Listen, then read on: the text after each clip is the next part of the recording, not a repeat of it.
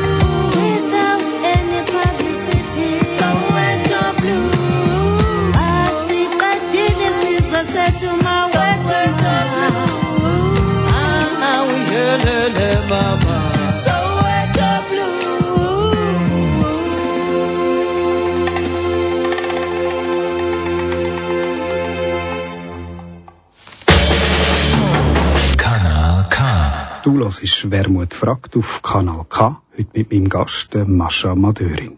Wir haben gerade ein Musikstück gelost, den Soweto Blues von der Miriam Makeba. Mascha Madörin, du hast das ausgewählt als erstes Stück. Warum haben wir gerade das gelost? Ich habe das jetzt Ende Februar noch nicht ausgewählt.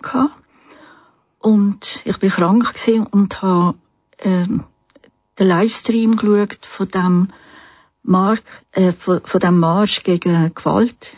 Und nein, Marsch für unser Leben heisst in den USA. Und dort hat, das sind ja, ist ein Marsch, eine riesige Demonstration von jungen Leuten gesehen. Und mir hat das, die Art und Weise, wie sie geredet haben, sehr an Soweto erinnert. Und wegen dem habe ich es mal gewählt. Aber es sind auch drei, es, es sind auch zwei wichtige Etappen auch in meinem Leben. Der Soweto-Aufstand von 1976. Das erste ist, dass ich 1976 in Mosambik war und der Uni geschafft habe. Das ist gerade nach der Unabhängigkeit von Mosambik. Also vorher ist eine portugiesische Kolonie gewesen. Und etliche Studenten sind und Schüler sind von Südafrika nach Mosambik geflohen. Und die sind dann bei uns auf der Uni gewesen. Und es hat eine ziemliche Kontroverse gegeben innerhalb vom ENSI, also der politischen Befreiungs, der Befreiungsbewegung von Südafrika, wo auch in, Sü in Mosambik stationiert sind, wo auch Kollegen äh, dazugehört haben, als Kollegen von mir. Und wir haben heftig darüber diskutiert, was jetzt das bedeutet. Genau die Debatte findet jetzt auch wieder statt in den USA. Was bedeutet das? Die, der Aufstand oder die Demos, die riesige Demo von jungen Leuten, wo die, die geredet haben, kaum über 20 gesehen sind, die meisten unter 20. Also das ist ein Punkt. Und der zweite Punkt ist, die Musik ist gespielt worden, von Miriam Makeba gesungen worden, 1988 zum 70. Geburtstag von Nelson Mandela. Das war ein riesen Solidaritätskonzert. Kreti und Pleti hat das geschaut, wo sich dafür interessiert hat, weil der Mandela ist immer noch in Südafrika im Gefängnis gewesen. Und ich habe dort mit meinem Sohn, mit meinem früheren Partner in einer Wohngemeinschaft gewohnt, mit, also zwei Wohngemeinschaften sind im gleichen Haus mit insgesamt acht Kindern. Und wir haben alle das geschaut. Und nachher sind wir, und nach einer von den Jugendlichen, ist etwa zwölf gesehen, ist vom Training gerade am Ende vom Konzert zurückgekommen. Und haben gesagt, oh, das ist schade, dass du nicht da bist und so. Und nachher hat er so reingeschaut und hat gesagt, wie viele Leute sind da? Und haben gesagt, ja, 40, 50.000. Und nachher hat er gesagt, ja, und ein Fußballmatch hat es mehr. sind wir schon voll drin, ja. auch in deiner, in deiner Biografie, das ich ganz schnell ein bisschen, ein bisschen aufspalten. Also das erste gibt den Marsch, wo du erlebt hast, äh, wo du gesagt hast, ist jetzt gerade die Jugendlichen, die gegen die, die Politik vom Nichtstun, gegen die Massaker protestieren. Aber deine, deine Erinnerung an Afrika, nur ganz kurz, wie, wie kommst du dazu? Du bist auch nicht in, in, in Soweto geboren, sondern, äh, sondern äh, in, der, in, der ruhigen, in der ruhigen Schweiz. Also ich bin im Bubendorf aufgewachsen, im Oberbaselbiet, und ich komme aus einem Clan und aus einer Familie, wo alle davon geträumt haben, auszuwandern. Okay. Also es war ein Emigrationsgebiet, das Oberbaselbiet, traditionell. Und keine von meinen Geschwistern, die haben irgendwie ein reguläres Leben in der Schweiz geführt. Zwei, also äh, äh, über zehn Jahre ältere Brüder und Schwestern sind Jahrzehnte in Brasilien gelebt äh, auch ein El ich bin mit Abstand die Jüngste und eine ältere Schwester hat äh, in Paris gelebt, hat dann hat immer mit, ist mit Künstlern zusammengelebt. Also es ist keine normale Biografie gewesen. Und ich muss sagen, dass die 68-Bewegung für mich wie Türen geöffnet hat für eine neue Art von Flucht aus der Schweiz. ich kann nie, mir nicht einfach nicht können vorstellen, erstens mal als Frau nicht. Ja. Ich bin die erste gewesen, die studiert hat. Ich bin Ich habe Ökonomie studiert. An der Uni Basel? Also, also wir sind dort Raritäten gewesen, Frauen, die Ökonomie studiert haben. Und ich habe gar nicht gewusst, wie ich da irgendwie in, der Schweiz, was ich da machen soll. Und für mich ist klar, ich will weg. Und wie kommst du denn ausgerechnet zu Ökonomie, wenn es so wenig Frauen gibt? Das braucht ja recht Mut, zu sagen, ich gehöre jetzt zu den Ersten. Ich habe nichts Schlaues gewusst. ich habe, für mich ist viel eins überhaupt äh, keine Frage gewesen. Ich habe nicht eine Ärztin gehen. Und eigentlich hat die lieber Ingenieurin auf der ETH studiert und das ist irgendwie noch ferner gewesen. Und Ökonomie hat mein Lieblingscousin studiert. Ah, wow. Dann habe ich auch, er war dort Assistent gewesen, an der Uni und dann habe ich auch Ökonomie studiert. Und ich muss sagen, ich habe eigentlich Glück gehabt, weil es ein sehr toller Professor war, den ich abschließen konnte. Sehr fortschrittlicher. Und keiner von diesen komischen Neoklassikern, mhm. wo heute Main Mainstream ist. Und das Zweite, er war sehr offen für alle Debatten, Er hat sich immer gefreut, wenn man mit ihm gerascht hat. Und wir haben sehr viele Seminare dann in der 68, also Anfangs 68, 67, 68, haben wir schon sehr viel äh, Seminare organisieren, kritische Seminare als Studenten. Und er hat, hat uns den Platz gegeben. An dem, am Studium, äh, also Im Institut. Selber, am Institut. Ja. Also man hat, man hat auch können über Imperialismus äh, Seminararbeiten machen. Ich habe das Lizenziat über die Wirtschaftspolitik von Kuba, von der neuen kubanischen Regierung habe ich gemacht. Also das ist so, von dort her hat sich für mich eine Welt geöffnet, auch für mich als Frau. Die Linken sind schon ziemlich paternalistisch immer gewesen, die linken Männer. Aber zumindest ist von der Idee her, was für eine Frau soll möglich sein, ist doch die Welt sehr anders gewesen, als was ich kennt habe. Und dann ist quasi die Beschäftigung, das ist noch nicht der direkte Schritt, dann kommt aber der Aufenthalt in, in Burundi und, und Mosambik. Wie kommt das? Für mich ist klar, also ich habe auch Entwicklungsökonomie ja. als Hauptfach studiert und mein Partner hat CDs über die landwirtschaftliche Entwicklung in Tansania gemacht. Und dann hat DEZA, hat, also äh, die Entwicklungshilfe, die staatliche, die schweizerische, hat dringend Leute gesucht für eine neu gegründete Universität in Burundi. Und mein Partner ist dann als Soziologe, er hat schon eine DIS gehabt, als Soziologe angestellt worden. Und ich habe die historische Verdienst, dass ich gesagt habe, komm nicht mit, wenn die nicht eine Stelle haben. Für mich. Für mich auch. Also für ja. dich auch. Und dann haben sie gesagt, das ist jetzt sehr schmal, dass das jemand Ah, ehrlich? Das, das. Und das hat aber geklappt? Ich hatte sie dann gehabt. Nach einem Jahr haben sie mir zugesichert, dass ich eine Art eine Assistentenstelle hatte. Ich, ich bin nicht so sicher, ob das äh, geklappt hat wirklich. Aber dazwischen ist dann der furchtbare Krieg gekommen und ich bin dann nach einem Jahr sagen, zurückgegangen. Musst du vielleicht sagen, der Krieg? Also der Krieg ist etwas anderes wie in Burundi. Da haben nur die anderen haben, also es ist ein Aufstand von einem Stamm von den Hutus, wo in Ruanda an der Regierung sind, aber in Burundi nicht. Und der äh, Aufstand ist niedergeschlagen worden. Und schlimm ist gesehen, auch bei uns an der Uni, dass äh, einfach alle ein, ab zwölf Jahren alle Buben, junge Männer, Männer, die irgendwie in die Schule gegangen sind, studiert haben oder irgend nur halbwegs qualifizierten Job gehabt haben, alle ermordet worden sind. Also wir haben ein Drittel der Studenten verloren und auch äh, Studenten, die wir mit ihnen befreundet sind. Und ich habe gesagt, ich kann unter diesen Umständen, also ich will nicht mehr arbeiten. Da. Und ich bin dann äh, nach einem Jahr äh, bin ich dann wieder zurückgegangen. Ich bin dann auch schwanger gewesen und bin dann zurückgegangen. Zurück in die Schweiz heisst das? Ja. Okay. Und dann hat aber noch ein zweiter Afrika-Aufenthalt dann später gefolgt. Das ist dann eben in äh, Maputo gewesen, oder? Dann ist mein Sohn geboren, also 1973, und ich habe noch zwei Jahre habe ich äh, im Schweizerischen Bankverein, in der Wirtschaftsstudie habe ich geschafft. Das ist ein sehr toller, ist ein toller Job gewesen, habe ich sehr geil gemacht. Und auch zu sehen, wie es läuft. Also man kann so einen Job nur gerne machen, wenn man nicht will Karriere machen. Es ist das grau, ist wirklich grausam.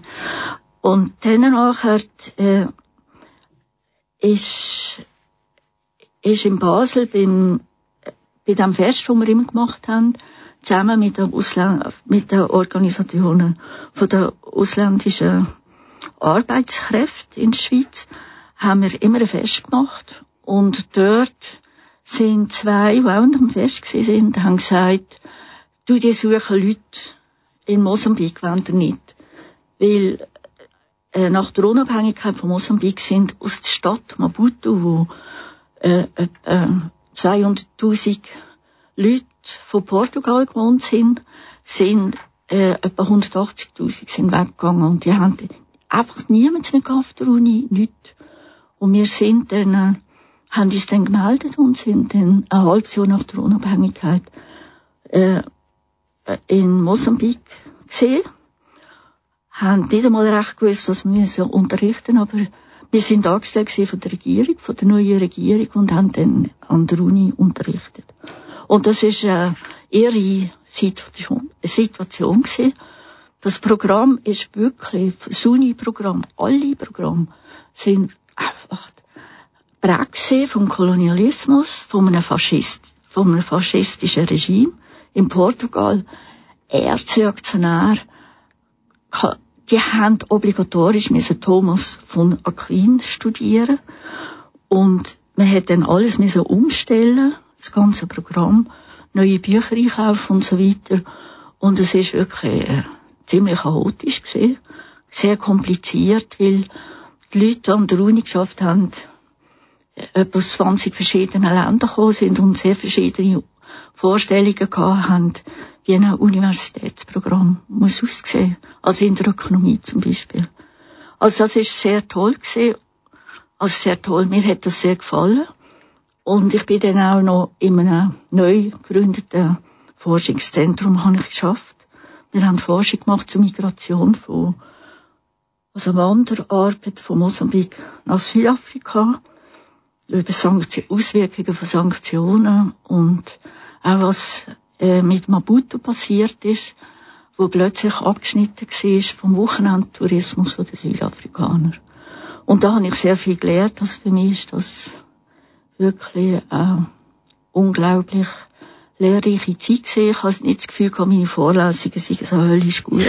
Vor allem habe ich, habe ich auch nicht so höllisch gut Portugiesisch können. Aber ich habe einfach, es hat sehr verschiedene Leute, äh, sagen wir, von der 68-Bewegung aus aller Welt gehabt. So neunmal gesist und gesist, und man hat furchtbar geräscht über Theorie. Und es ist auf ziemlich absurd gewesen. Aber sehr interessant. Mosambikaner haben immer, haben immer den Kopf geschüttelt. Die wenigen, die es an der Uni und haben gesagt, was habt ihr eigentlich, was habt ihr eigentlich für Probleme? was das bedeutet hat für die politische Entwicklung von der Mascha Madeurin selber und für ihre wirtschaftlich, wissenschaftliche und politische Arbeit, der Aufenthalt in Detail, wenn wir nachher gerade reingehen, zuerst hören wir aber noch einmal Musik. Wir hören Shaiki Rimit und Sidi Mansour, Serre à droite, habe ich das richtig ausgesprochen? Wahrscheinlich, ja.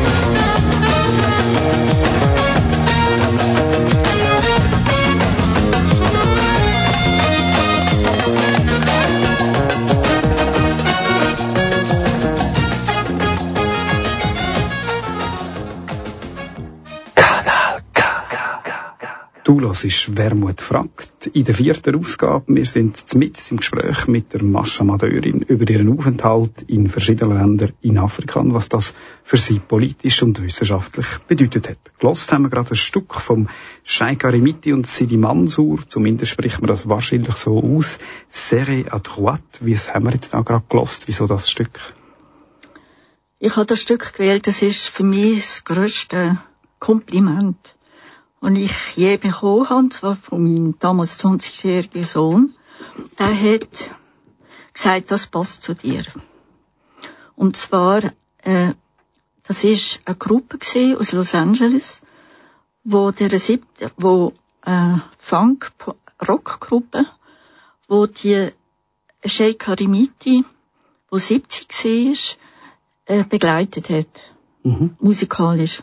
Und irgendjemand hat ihr die Kompositionen mit ihren Liedern äh, geschenkt zum 70. Geburtstag und sie ist völlig international unbekannt gewesen und hat das gesungen, eben mit 70. Und mir, und er hat gesagt, das passt zu dir, du bist so international interessiert und die schafft zusammen mit den Geier aus Los Angeles und sie in Algier. Und das ist quasi das Kompliment ja. die Generation. Und er hat dann auch gesagt, und ich habe dann nachher hinten gesehen, dass Sheikha eigentlich die Verrückte heisst. Habe ich gedacht, ja gut, okay, nicht, dass das sie gesagt hat. Aber was interessant ist an ihr, und das ist ja auch mit Miriam Makeba, die wir vorher gehört haben, das sind alles Frauen gewesen, die musikalisch äh, Grenzen überschritten haben also J.K. Karimiti äh, gilt heute als Großmutter vom Rai. Mhm. Und das andere ist, dass sie auch politisch und als Frauen Grenzen überschritten haben. Also J.K. Rimiti ist nach der Unabhängigkeit von Algier ständig zensuriert worden. Sie hat schaurige Lampen gehabt, wie sie unanständige Sachen drum, äh, gesungen hat, aber auch, wie es nicht so richtig algerisch gesehen, soll gesehen sein. Und Miriam Makeba ist ja die längste Zeit äh, im Exil gesehen, hat auch sehr viel weiterentwickelt von der äh, südafrikanischen Musik, als wir dort haben, und ist politisch sehr engagiert gewesen. Sie ist mal mit einem Black Panther Mann ja. zusammen gewesen. Also es sind, sind einfach Frauen, die äh, älter sind als ich, oder eigentlich eine Generation älter sind als ich, aber wo einfach etwas gemacht haben und sehr international etwas gemacht haben. Da wären wir auch voll im Thema von deiner Arbeit. Einerseits eben die feministische Perspektive und andererseits Grenzen überschreiten, also die globale Perspektive auf, auf die Ökonomie mit dem Bezugspunkt von den afrikanischen Ländern. Wir sind vorher gerade in einer Biografie, in dieser Zeit auch in, in Maputo und mit der ganzen Bewegung in, in Südafrika. Das hat, sagst du immer wieder, sehr stark auch deinen Blick, sowohl, glaube ich, für die feministische Arbeit, aber auch für die, für die globale Ökonomie, für das Verständnis, was Ökonomie ist, überhaupt prägt, für antiimperialistische Kämpfe, für die, für die, für die Zusammenhänge. Wie würdest du das beschreiben? Was ist die zentrale Erkenntnis vielleicht aus dieser Zeit? Also es sind vielleicht zwei Punkte. Das eine ist, dass ich im Burundi begriffen habe, wo die Massaker angefangen haben, wo nicht mehr zu stoppen waren, mhm. faktisch äh, dass die Frage von der Menschenrechte und von der äh, Respektierung von der Menschenrechte als Staatspolitik äh, etwas unglaublich Wichtiges ist, wenn einmal mit Brutalität äh, Grenzen überschritten sind, dann ist es ganz, ganz schwer zum Stoppen. Dass man nicht zurückkommt. Und die Leute haben immer erwartet in Burundi, das ist ein sehr schwacher Staat, ein neuer schwacher Staat dass eigentlich die internationalen Organisationen äh, intervenieren. Also die schwedische Entwicklungshilfe ist sehr stark, sie hat auch die schönsten und stärksten und besten Kehren gehabt. Hm. Also hat auch, hat auch ein Auto gehabt, um im Busch zu fahren, sozusagen. Und die Leute haben erwartet, dass die sagen, so darf es nicht mehr weitergehen. Und es ist nicht gestoppt worden. Also die Frage, dass es äh, etwas braucht, wo wirtschaftlich, aber auch vom Staat, von der Politik muss gewährleistet sein, damit äh, nicht auf Konflikt fangen an ausufern. Mhm. Das habe ich, das ist für mich sehr wichtig. Es ist für mich auch ein Bruch gesehen, noch immer durch in Bezug auf die alten 68er Debatten. Aus dem Staat einen Gurkensalat machen Ja, erstens und zweitens auch die ganze Anti-Imperialismus-Debatte ist dort sehr abstrakt gesehen. Also die ganze Frage von schweren Menschenrechtsverletzungen, gut, ist in der Sowjetunion ein Gang und Gäbe gewesen. Das ist überhaupt kein Thema gewesen. Im Land selber. Das andere ist gesehen, ich bin zurückgekommen von Mosambik und habe mir zuerst überlegt, ob ich soll mich bei der IBM melden zum Programmieren. Aber dann ist ein Job frei geworden bei der Aktion Südafrika Boykott und das war für mich ein sehr grosses Glück gewesen, weil ich bin dann in die Schweiz umgetingelt, von Drittweltladen zu Drittweltladen und, und so weiter. Und es hat für mich eine Kontinuität gegeben in meiner Arbeit. Ich habe viele Leute aus dem südlichen Afrika kennt. Ich habe gewusst, wer Who is Who von Südafrika. Dann habe ich gesagt, ich bin in Mosambik, äh, äh, bin ich, äh, habe ich geschafft, nach der Unabhängigkeit. Dann habe ich offene Türen gehabt, die andere nicht hatten. Auch gegenüber dem ANC, gegenüber dem, äh, der Bewegung vom schwarzen Bewusstsein und so weiter. Und das ist einfach so, für mich ist dann die Rückkehr in die Schweiz einfacher gewesen. Und ich muss sagen, es ist dann das internationale Leben. Mhm. Ist oft weitergegangen, weil es, die Kampagnen sind international koordiniert gewesen und ich habe, bin in der engsten Planungsgruppe international für Planung von der Bankenkampagne nach 85. Das muss man vielleicht schnell erklären, was das war. Das, also man hat einfach die Banken daran hindern, noch weiter äh, Kredit ans Apartheid-Regime, also an die Regierung gegeben. Und da hat einfach die Schweizer Grossbank, vor allem die damalige Bankgesellschaft, also die UBS, hat wirklich eine führende Rolle gespielt. Also in der Umgehung von diesen Sanktionen?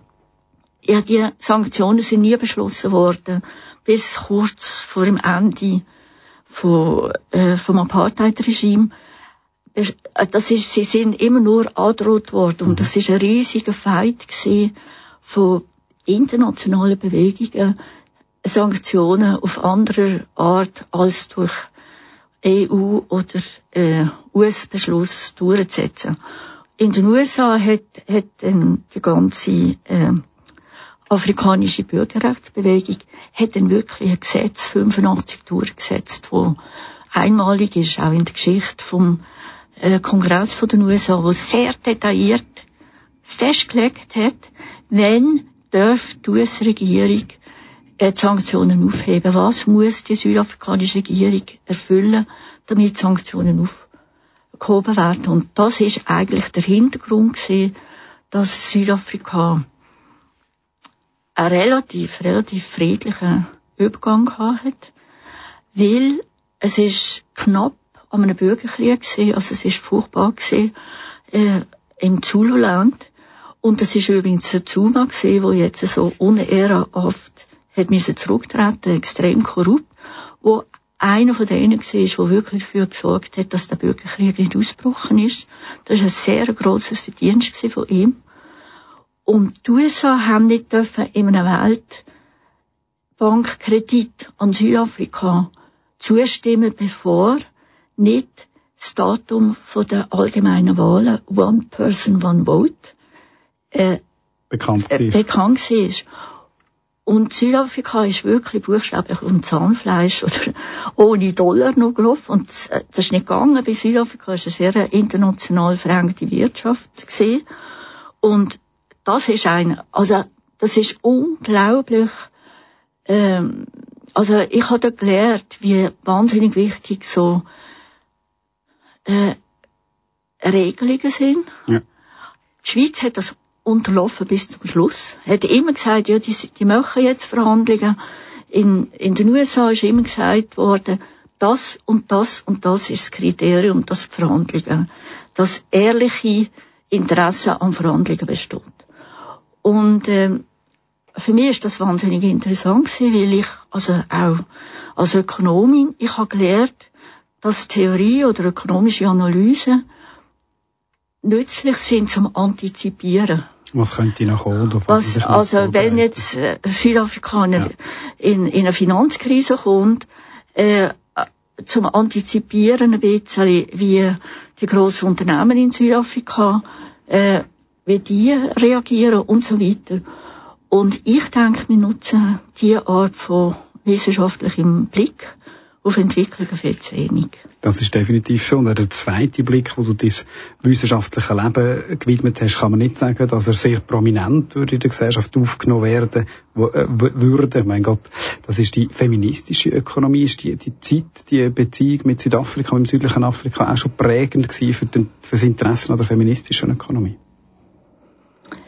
Ja und nein. Also ja, das ähm, im Forschungszentrum äh, in Mosambik ist es völlig klar gewesen, dass man nach Geschlechterverhältnis, nach Frauen, wie, äh, wie reagieren Frauen zum Beispiel jetzt äh, auf das Ende vom Wochenende Tourismus in, in Maputo, da ich, bin ich in einem Forschungsprojekt beteiligt gewesen.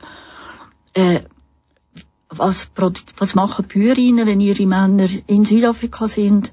Was passiert, wenn die Männer zurückkommen und so weiter? Selbstverständlich gewesen, dass man die Fragen immer gestellt hat. Also viel fortschrittlicher als ja. die heute in der Schweiz sogar noch der Fall ist. Fast 50 Jahre voraus. Und von dort habe ich methodisch viel gelernt. Aber hingegen in, während der Anti-Apartheid-Bewegung ist klar gewesen, dass die, die wirklich die Knochenarbeit in der Anti-Apartheid-Bewegung, in diesen äh, Sanktions äh, Kampagnen Frauen gewesen sind. Und ich bin an einer internationalen Tagung gewesen, in Schweden. Und dann hat man so Resol von, von diesen Anti-Apartheid-Bewegungen. Und dann hat man Resolutionen gefasst. Und es sind Männer gewesen, die das textet haben und Frauen, die dann Sekretärinnen sind. Und ich habe zu einer Afroamerikanerin gesagt, hey, hallo, was läuft da? Und dann hat sie gesagt, du hast recht, die Anti-Apartheid-Bewegung wäre nix, wenn nicht, wenn nicht so viele Frauen dabei sind. Das ist ein Unterschied in der, in der 68-Bewegung sind vielleicht etwa 30 Prozent von den Mitgliedern, von den Aktiven sind Frauen gewesen. Aber ähnlich wie in der Ökobewegung und in der Anti-Apartheid-Bewegung auf jeden Fall, sind, ist Mehrheit Frauen gewesen, Defi äh, Definitionsmacht haben Männer gehabt. Und ein weiterer Punkt ist, ich bin in der Poch gewesen, als ich zurückgekommen bin, bin ich eine Zeit in der Geschäftsleitung gewesen. Das ist die progressive Organisation Schweiz, ja. gibt's heute nicht mehr. Und ein Teil davon sind in DES gegangen, die anderen ja. zu den Grünen. Und wir haben eine 60%-Quote für die zentralen Gremien mal beschlossen, weil man gesagt hat, als für Frauen, weil man gesagt hat, Frauen müssen Mehrheit sein, damit es anders läuft. Das ist dermaßen prägt von einer Männerkultur und Männerdominanz. Und ich habe dann festgestellt, dass es in vielen Fragen oft eine Sprachlosigkeit gibt von den Frauen weil einfach die Debatten gefehlt haben aus feministischer Sicht, eben zum Beispiel ökonomische Probleme anzuschauen. Es hat, äh, Frauen sind zwar dabei gewesen und das ist sehr wichtig. Und das ist für mich, als die Frage von Definitionsmacht, ist für mich ein zentrales Motiv. Jetzt abgesehen davon, dass ich sehr, sehr gern Ökonomin bin.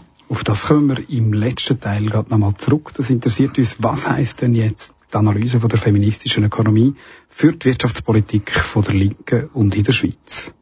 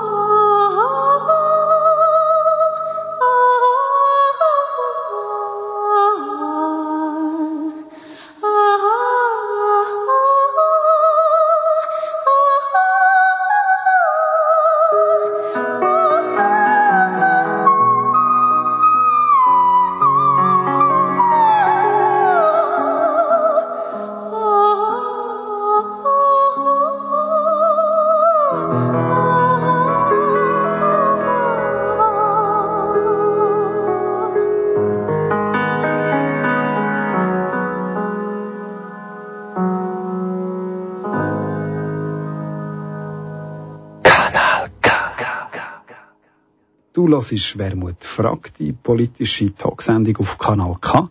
Mein heutiger Gast ist Mascha Madeurin und wir reden jetzt gerade über feministische Ökonomie. Wir haben das Lied gelost von der Seinko Namchilak. Zumindest ist das hoffentlich die, die Art und Weise, wie man den ausspricht. Der Titel Midnight Blues heißt das Lied. Warum hast du das mitgebracht? Ganz schlicht, wie es mir einfach gefällt. Das ist eine sehr schöne Begründung. Und das ist auch, für mich ist wichtig, DRS2. Da habe ich schon sehr viel neue Musik äh, gehört, die ich nie finden würde. Und das ist jetzt so eine, ein Stück. Und ich finde sie auch wieder sehr faszinierend. Sie hat, sie kommt von der Inuit und hat auch sehr viele Grenzen überschritten in Bezug auf Musik, die sie macht, wo eigentlich nur den Männern vorbehalten war. Und sie ist äh, in der Sowjetunion ausgebildet worden, ist ziemlich zensuriert worden und ist auch Jazzsängerin, aber so Pop, Ethnopop macht sie. Sie hat ein sehr breites Spektrum und ich finde sie eine von der musikalischsten Sängerinnen, die ich kenne. Sehr schönes Stück. Auf jeden Fall bei den Frauen und bei der feministischen Perspektive bleiben wir, haben wir vorher gerade angefangen. Eines von deinen grossen Steckenpferden, äh, feministische Ökonomie. Wenn wir jetzt würde das NZZ Feuilleton lesen, dann wäre ich jetzt sicher, äh, zu einem Titel feministische Ökonomie, würde man sagen, das ist etwas, was äh, es nicht braucht, wo man nicht weiß, warum. Wie würde man am besten jetzt jemandem erklären, die zentrale Erkenntnis, was ist die spezifische Sichtweise von der feministischen Ökonomie auf die Wirtschaft, vielleicht heute in der Schweiz, woran könnte man das festmachen? Also, als ich über feministische Ökonomie habe verschaffen, habe ich mich dafür interessiert. Also das hat, ist für mich auch wichtig gewesen, als ich zurückgekommen bin, die ganze Frauenbewegung. Also ich bin in den 70er Jahren fast abwesend gewesen. Und als ich zurückgekommen bin, habe ich, äh, habe ich mich sehr interessiert, politisch für die Frauenbewegung, bin dort engagiert gewesen. Und es hat einfach drei Fragen gegeben, die wichtig sind. Das eine ist sexuelle Gewalt und Gewalt überhaupt, Machtausübung über Frauen. Das zweite ist die unzahlte Arbeit und die schlecht Arbeit der Frauen. Und das dritte ist Diskriminierung im öffentlichen Raum, an den Unis, in der Bildung, überall. Und das sind die drei Themen gewesen. Und ich als Ökonomin habe mich einfach gefragt, was sage ich jetzt als Ökonomin? Was habe ich als Ökonomin dazu zu sagen, was für Analysen mache ich. Und ich habe einfach, weil ich sehr stark zur Gesamtökonomie schaffe, also nicht Betriebsökonomie, habe ich äh, sehr stark zur Arbeit, zahlte und unzahlte Arbeit geschafft, als Teil von der gesamten Ökonomie. Und mir ist das sehr nachgesehen, weil in Mosambik ist vielleicht 10% der Leute sind Lohnarbeiterinnen und Arbeiter gesehen und die anderen sind klein, ist Kleinunternehmen oder eben so etwas gewesen. Oder sind Subsistenzbauern gewesen oder eben im Süden also eine Mischung aus Subsistenz und Wanderarbeit. Und für mich ist das, ich habe nie das Gefühl gehabt, unzahlte Arbeit oder Haushalt sei etwas anderes als etwas als ökonomisches. Und da bin ich auf sehr große Schwierigkeiten getroffen. Ich weiß nicht, an der Hochzeitung zum 1. Mai einen Artikel geschrieben zu zahlter und unzahlter Arbeit der Frauen. Und da bin ich von führenden Feministinnen damals in der Poch bin ich zurückgepfiffen worden und haben gesagt, das gehört nicht zum 1. Mai. Der 1. Mai ist, Erwerbs ist Tag der Erwerbsarbeit ja. sozusagen. Und ich bin heute noch überzeugt, dass wenn man das trennt, man auch Frauen nicht erreicht, politisch. Weil das kann man nicht trennen.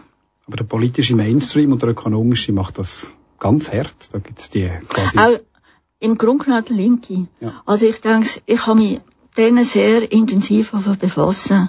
Also, als ich bei der Aktion Finanzplatz aufgehört habe, habe ich mich sehr damit befassen, äh, wie denkt man sich eigentlich unzahlte Arbeit in den, den verschiedenen Wirtschaftstheorien. Und ich habe gemerkt, man denkt sie überhaupt nicht. Als Teil vom Ökonomischen. Also das ist irgendwie sozial. Alle haben das Gefühl gehabt, wenn sie über Frauenarbeit reden, noch, wenn sie über Sozialstaat reden, haben sie die feministische Frage schon drin. Und das stimmt einfach nicht. Also das ist der Ausgangspunkt gewesen. Ich habe dann äh, immer noch äh, im Auftrag für die Aktion Finanzplatz geschafft und habe nebenbei einfach immer mehr zu feministischer Ökonomie verschaffen. Vor allem, ich habe Kurse vergeben, Erwachsenenbildung, Frauen und Geld, das war eine Zeit ein. Dann äh, einfach zu unzahlter, Arbeit und dann äh, zunehmend zu Genderbudgeting. Das ist dann gekommen, wir sind sehr früh in der Schweiz. Also Gender Budgeting heisst, dass man... Das heisst, wenn einfach die Ausgaben und die Einnahmen vom Staat anschaut, wem kommt es zu gut und woher hat der Staat das Geld. Und das ist gerade, das ist vom VPWD, Frauenkonferenz, sie haben mich gefragt, ob ich ein, Refer ein Referat halte zu dem. Also einfach zu Staatsausgaben und zunehmenden Kürzungen. Äh, damals schon im Gesundheitswesen und so weiter. Und das ist zur Zeit vom, von der Thatcher gewesen. Und dort ist klar gewesen, die haben ständig von Kürzungen geredet, haben, aber die Staatsausgaben sind überhaupt nicht gehört worden, sondern nur als sozialer Eintriebe hm. und als sozialer und geschlechterfeindlicher, also frauenfeindlicher ausgegeben worden. Und das ist der Ausgangspunkt gewesen, wo in der Schweiz ähm, dann daraus ein Projekt entstanden ist. Und ich habe ziemlich viel dazu geschafft und habe dann auch gemerkt, dass ich trotzdem immer noch Probleme habe mit der gesamtökonomischen Betrachtungsweise. Also die Gentbudgeting, das ist heute ein riesiges Projekt. Weltweit hat es ganz viel. Das hat jetzt ganz eine gute UNO-Website dazu. Und, aber die ganze Frage von Wirtschaftspolitik im Gesamten, da hapert jetzt wahnsinnig noch aus feministischer Perspektive. Und ich habe dann Sponsoring bekommen, um an dem zu arbeiten. Und ich habe jetzt in den letzten 15 Jahren ziemlich systematisch dazu geschafft. Und ich bin neu durch, fühle ich mich auch ein bisschen beschissen von der ganzen kritischen linken Debatte, weil einfach ganz elementare Fragen sind nicht geklärt. Und das Zweite ist, als von den anderen Erwartungen an. das muss ich schon sagen. Man kann sich nur beschissen fühlen, wenn man etwas erwartet. Und das Zweite ist, ich hatte dann auch das grosse Vergnügen gehabt, äh, oder ich habe es immer noch, wirklich äh, genau zu schauen, wie haben die ähm, Ökonomen und äh, meistens wenige Ökonominnen bestimmte Fragen aufgenommen. Und das ist sehr unterschiedlich, je nach äh, Wirtschaftstheorie. Und da kann ich einfach etwas im Frönen, wo mir sehr gefehlt hat, als ich bei der Aktion Finanzplatz geschafft habe. Das ist ein Kampagnensekretariat. Und ich habe morgen ein Telefon bekommen von Journalisten. Frau Amadeurin, haben Sie das gesehen? Ich habe es sehr oft nicht gesehen. Noch nicht gesehen, weil ich nicht so früh aufgestanden bin. Und ich habe schon eine Stellungnahme haben, ja. bevor als ich mir etwas habe genau überlegen Und das ist das Problem von der Politik. Ja. Und das beschäftigt mich zunehmend, weil ich denke, es gibt so viele Fragen, wo man neu müsste diskutieren, wo die Stellungnahmen nicht mehr so klar sind. Und äh, ich finde, wir haben jetzt eine kleine Gruppe in Bern, wo wir auch versuchen, Stellungnahmen zu, ne zu machen.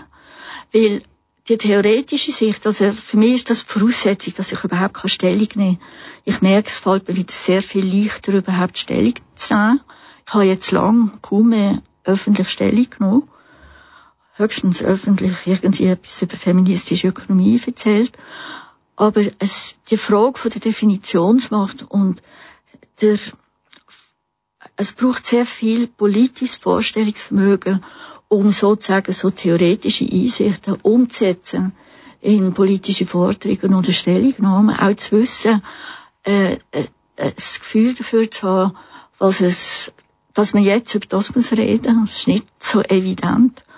Und ich bin, ich, ich hoffe, also, solange ich noch habe, ich habe beschlossen, dass ich jetzt wieder mehr von auf Stellung nehme. Nebst dem, dass noch viele Fragen gibt, wo mir überhaupt nicht klar sind, theoretisch. Und ich habe es aber sehr genossen, dass ich nicht habe Stellung nehmen bevor ich überhaupt gedacht habe. Und ich habe dann einfach so den Durchschnittsmix. Man schaut ein bisschen, was sagen die, wo man kennt, wo man mit ihnen zusammenarbeitet in den USA und so. Was sagen die Grünen, was sagt die SP? Und dann macht man irgendeinen vorsichtigen diplomatischen Mix.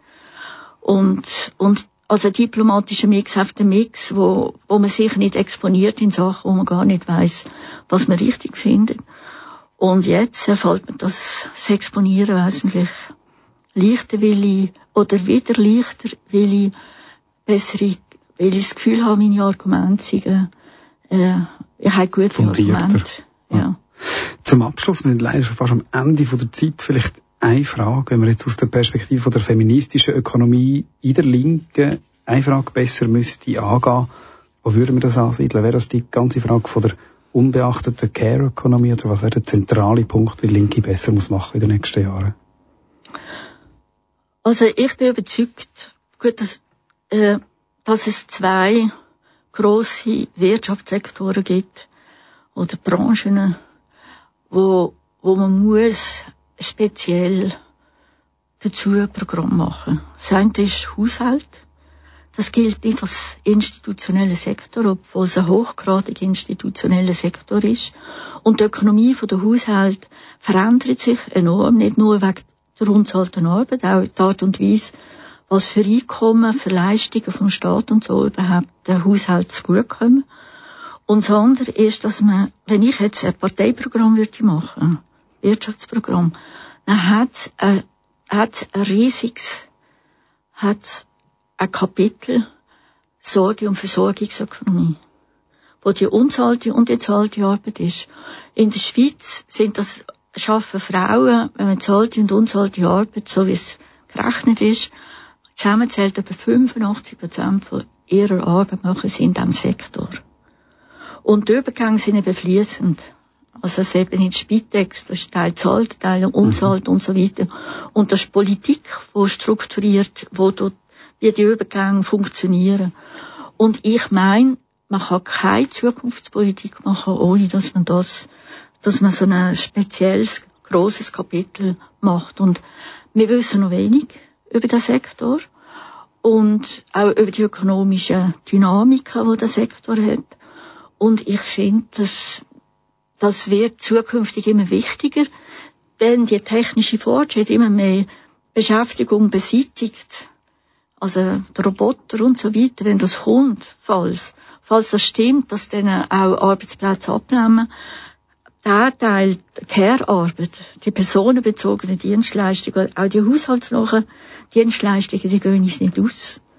Die wird es weitergehen und sind wichtig, weitergehen und sind wichtig für einen Lebensstandard.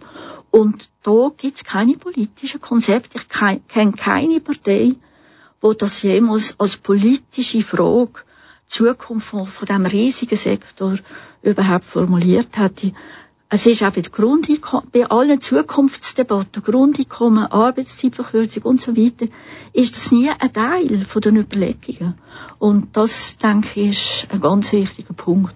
Und das Zweite ist, wir müssen Gleichstellungsdebatten neu führen. Heute haben Frauen in der Schweiz jährlich ein Einkommen von über 100 Milliarden Franken weniger als Männer. Und das ist entscheidend für die Rente. Das ist das Gesamteinkommen. Und äh, die Untersuchungen, entsprechende Zahlen für Europa zeigen, für Westeuropa zeigen, dass, dass es in Schweden immer noch umgerechnet auf die Schweiz 57 Milliarden sind. Das ist wahnsinnig viel. Also, wir müssen die Gleichstellungsfrage neu diskutieren. Mit zwei eindringlichen Aufrufen sind wir leider schon am Ende der Zeit. Ist extrem schnell vorbeigefangen in dem Ritt von äh, ökonomischer Theorie aus Afrika bis zur ökonomischen Praxis auch feministischer Ökonomie dank da in der Schweiz. Mascha Madürin, herzlichen Dank, dass du dir die Zeit genommen hast, heute in das Studio zu kommen. Ihr habt Wermut fragt gelost. Das ist die politische Sendung auf Kanal K, jeweils am dritten Dienstag und dritten Sonntag oder jederzeit auch als Podcast oder online auf unserer Webseite. Mein Name ist Cedric Wermuth, aber das letzte Wort gehört wie immer meinem Gast. Wir hören nämlich nochmal ein Stück Musik von der Janis Joplin, Summertime. Wieso schließen wir mit dem ab? Ich habe einer Freundin zum 50. Geburtstag 50 YouTube Links geschenkt und habe eine Serie gemacht zu den verschiedenen Versionen von dem viel gesungenen Lied Summertime. Und ich muss einfach sagen, Janis Joplin ist die schönste Version. Lassen wir die Version von der Janis Joplin Summertime.